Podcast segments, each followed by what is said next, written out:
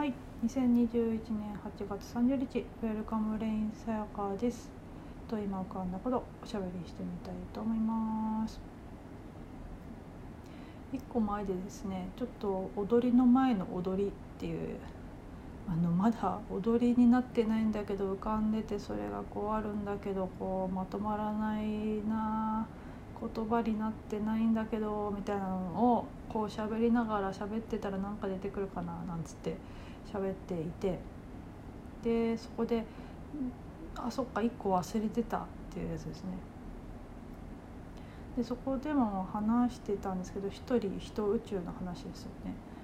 でそのクリーニングっていうのかなその潜在意識っていうかな、まあ、潜在意識が現実にはなって現れてるわけなんですけどだから現実イコール潜在意識なんですよね。でそれに対してクリーニングっていうのかなやり方。昔からいろいろあって祈りとか。あれでしょうね昔で言うとお祭りでこう世界各地ありますよね。踊ったり踊りもそうだし。うんいろんなやり方ありますよね。供養というか祈祷というか。ねえーと、そういう宗教的な儀式だったり、まあ、個人レベルでいうと最近でいうとスピリチュアルの中にはいろんなそういう潜在意識のクリーニングとかヒーリングとかいろいろありますけど、まあ、そんな風にしてやり方はいろいろあってでそのアプローチで何に働きかけてるかっていうと私の私なんですよね。私っていう世界って。それを宇宙とか世界とも言うけど、まあ、それ名前が違うだけなんですよね。私宇宙世界。ですよね。で何かが変わったり変わんなかったりするよく良くなったりよくな悪くなったりするっていうのはどこが良くなったり悪くなったりするかっていうと私っていう現象ですね。私っていう世界私っていう宇宙一人一宇宙のその世界が良くなったり悪くなったりするですね。だから何かそこで祈ったり、えーと、祈祷したり、えーと、クリーニングしたりして、えー、良くなったり悪くなったりするっていうのは私っていうスペースですね、えー、宇宙であり世界に何かが起きたり起きなかったりするわけなんですけど。でその変化には目の前の、えーと世界とか現象とか他人とかそこには自分も含まれるんですけど。が変化するからなんか自分以外の何かも変わったように見えるけどその自分以外の何かっていう自分の外側って言ってるものも結局はそれも私なので、まあ、変わるじゃ変わるんですよねそういう意味では。でもその世界とか何かが変わったわけではなくって私っていう世界の話なんですよね。ねまあ、完全に妄想の話ですけど、まあ、スピリチュアルかなスピリチュアルっぽい話ですけど。でよくその話で言うとパラレルワールドとかあと最近だと都市伝説とかでいうと世界線ですね。この世界線ではそうだけどこっちの世界線ではっていうのは多分可能性の話ですよね。同時並行っていうかの現実っていうんですかね。それをパラレルとも言ったりすると思うんですけどだから普通複数の宇宙っていうかうんと世界が存在しているっていうのはそのまま、えー、と私と隣にいる人って別々の宇宙であるっていうことは、まあ、そのままそういうことなんだよねって話なんですよね。私っていう世界の可能性世界線で隣の A さんっていう人の世界線でうちの旦那っていう人の世界線があって、まあ、微妙にそこ影響し合っているっていうか重なり合ってるっていうかっていうのもなんかあるのかなとも思うんですけどだから同時に複数の未来というか可能性が存在するっていうのはまあそれそのままそれなんですよね。で例えば今日本とか世界でも、まあ、コロナ禍って言われるような状況ですけど、えー、っと同じ地球っていうかな。まあ、地球じゃなくても日本にいても例えばな私がいるような例えば私は今東京に住んでるわけなんですけど東京の東京にいるからっていうのも限らないですね。東京にいたって同じ風景見ているわけじゃないですね。視界だけじゃなくてですね。ものの見方っていうか世界観っていうんですかね。もそうだしもっと極端な対比で言うと「あのポツンと一軒家」っていうテレビとかやってますけどもう本当に奥地のいやもう奥地の奥地に1軒か2軒しかなくってまたはもう1軒しかなくってほぼ1人で暮らしてるみたいなおじいちゃんおばあちゃんがいたりするわけですけどでそのおじいちゃんおばあちゃんたちもテレビでは、まあ、コロナっていうのがあって、まあ、世界日本も含め大変なことになってるっていうふうに、えっと、情報としては知ってるけど、まあ、それで言ったら私の風景もそうですけどね例えば目の前でそ,、まあ、そういう状況があるけれど全く関係ない風景が広がってるんですよね。で目の前でバタバタ、えーと、人が死んでいくっていうような状況はもちろんその医療関係者の方とかになったらねあの職場で起きている現実としてそれがあるっていうのもある意味それも世界線ですよね。と逆に言えばそんな風にあのただただ自然が広がっていて、まあ、そんな風な話は聞くけど特に何もそのコロナっていうものが流行り始める前との風景と全く何も変わらないですっていうような風景が広がっていたりするっ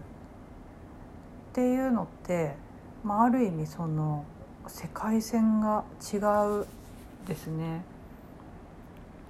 あの全く一人一府中ってことですね。同じ例えば2021年8月30日っていう今この瞬間にいるってことになっているわけなんですけど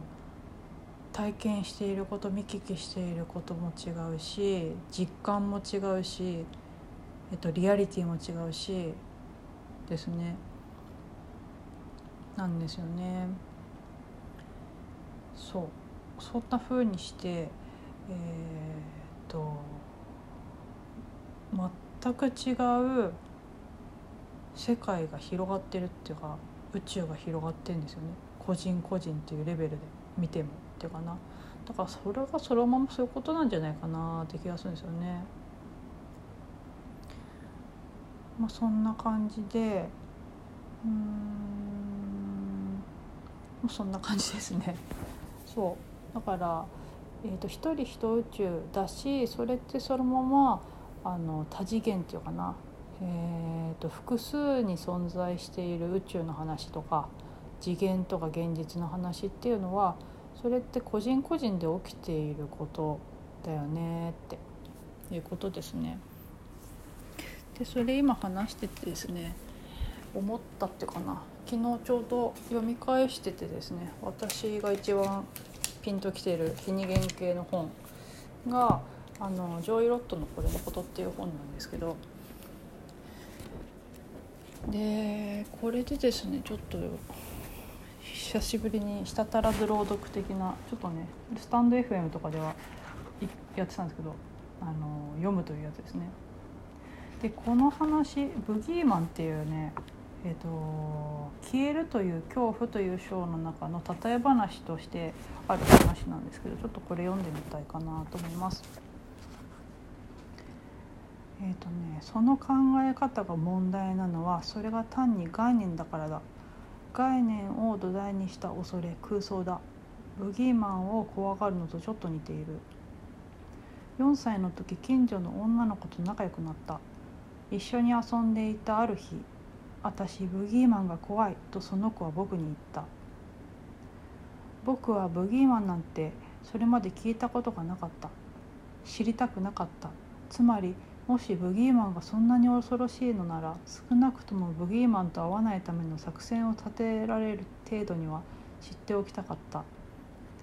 問題はその子がブギーマンのことをあまり詳しくは説明できないってことだった。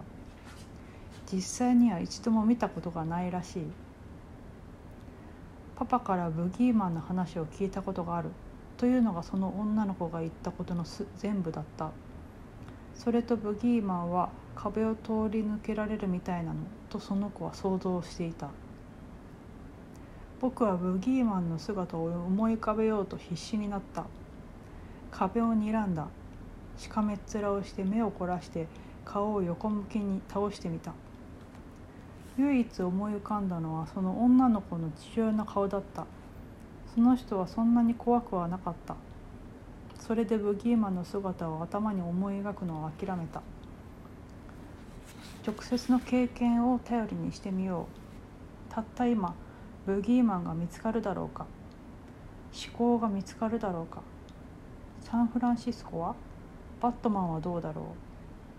う。LSD は見つかる。パープルパインパープルパイマンはこれとは別のものを何か一つでも見つけることができるだろうか。僕が言っているこれというのはまさにこれだ。これが何であれ。直接の経験の中で明白なこれ思考より前経験より前単なるこれ。分離したものが何かあるだろうか。一つでも見つかる？僕がずっと言ってるのはこれのことだけ。ただこれ他のことじゃない。これは概念じゃない。消えたりするようなものじゃない。ものでもない。これはいつもこれだ。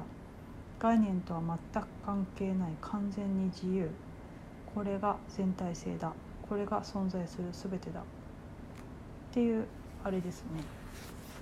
でこれで面白いのがこのブギーマンの例えなんですけどもうほぼ思考って呼ばれている思考の中で展開していることってこのブギーマンなんですよね。で途中で読んでて笑っちゃいそうになっちゃったんですけどあの全く何にも起きてないけれど確かにそれがあるっていうふうに思えるんだけどでもそれってどこにあるかっていうと思考の中にしかないっていうようなことを、まあ、怖がったり恐れたり不安になったり心配したりしている。けどそれって今目の前に見えるっていう話ですねここで言うとたった今ブギーマンも見つかるだろうかっていうそれは思考の中イメージの中にしかないですね。だからお化けとかホラー映画とかもほぼほぼこれの恐れっていうか恐怖ですよね。実際にはいないけどいるんじゃないかとかあるんじゃないかっていう妄想というかそれを不安と言ったりするけどそうなるんじゃないかそれが起きるんじゃないかっていう。でもたった今の単純に起きてるこれっていうところを見れば何にも起きてないですよね。で、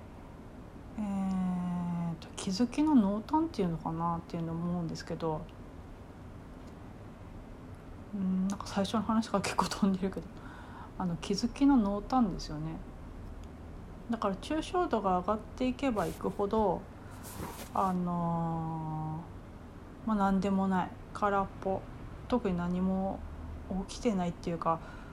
起きてるって何のことだろうって話ですね。でもその抽象度を下げていくとっていうのは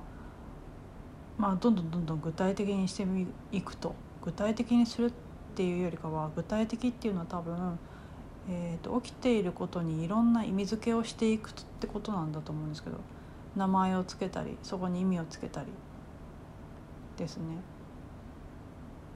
っていうことをしていくと何か起きてるような感じがするとかそこに何かがあるような気がするしなんかまあ複雑になっていくんですよね。なんか抽象度を下げていくとどんどん複雑になっていて抽象度を上げていくと,、えーと、どんどんシンプルになっていくっていうよりかはもともとのそれがそれままっていうかなそのままそれは何でもないっていうかなシンプルとも言えないというかシンプル以上にシンプルっていうかってことですよね。でそこに気づくと、まあ、何も起きてないしだけどそのブギーマンっていう名前がついている何かがあるらしいっていうことを、まあ、思考の中に入ってそこに夢中になっていけばあるんじゃないかっていうふうに見えてくるっていうかな。あるように思えるっていうかな。なんかそんな感じですよね。なんかね起きてることって。大体。過去のことを思い出すもそうだし過去こんなことがあってで過去こんなことがあってでそのそういうことを体験してきた自分が今ここにいるみたいな話になってるわけですよね多分ね。歴史っていうかな。私っていう歴史っていうか、まあ、でも実際、まあ、こうその視点で見てみるとですねあのそんなもの今どこにもないんですよね。でそれがあるっていうふうになっている。けれどそれはどこにあるんだっていうのは思考の中ですね。だからブギーマンなんですよね。過去こんな体験をしたっていうこととブギーマンは今の話のブギーマンは同じ話なんですよね。で過去もそうであれば未来もそうですね。未来こっからこの自分がこうしてたらこうなるかもしれないああなるかもしれない。こんなことあったらいいなこんなことあったら嫌だなっていうブギーマン。ですね。まあ、そこが面白いだから面白いって言ってるのはその複雑さのことなんですよね。あの抽象度が、えー、と下がっていって複雑になった状態のことを何か楽しいとか楽しくないとか、えー、楽しみとか不安だって言っているわけでだからまあ一喜一憂があるわけなんですよね。って感じでですね一番最初に話した話とちょっと全然ずれた感じもしますけど、まあ、でもそんな感じですね。そのブギーマンですね。あのみ、えっと、それぞれの一人一宇宙で起きていることって。だから一人一宇宙がみんなそれぞれバラバラで、えーと複数の未来が存在しているのはなぜ存在できるかっていうと同じえーと、今のこの瞬間にいたとしても見ているもの感じること,、えーと、気づいていることが違うから全く違う宇宙世界ですね。だからそういうなんだろうな複数の可能性っていうかな世界観が存在し得るんですけど、えーと、そういうのを全くさっぴいた瞬間にみんなが見るものは多分同じものですね。もしかしたら見ている視覚的な気づきという部分では赤だったり黄色だったりピンクだったり白だったり色は違うかもしれないですけどそこで認識されるものは全てのその誰かが私たちが見るものは多分同じ認識になるんじゃないかなって感じですかね。まあ、そんなちょっと今浮かんだ妄想の話とちょっと久しぶりに読んであブギーマンの話これ本当に象徴的で分かりやすくて面白い話だよねみたいな感じであったのでちょっと読んでみました。はいそんな具合で本日もおしゃべりさせていただきありがとうございました。ウェルカムレインセガでした。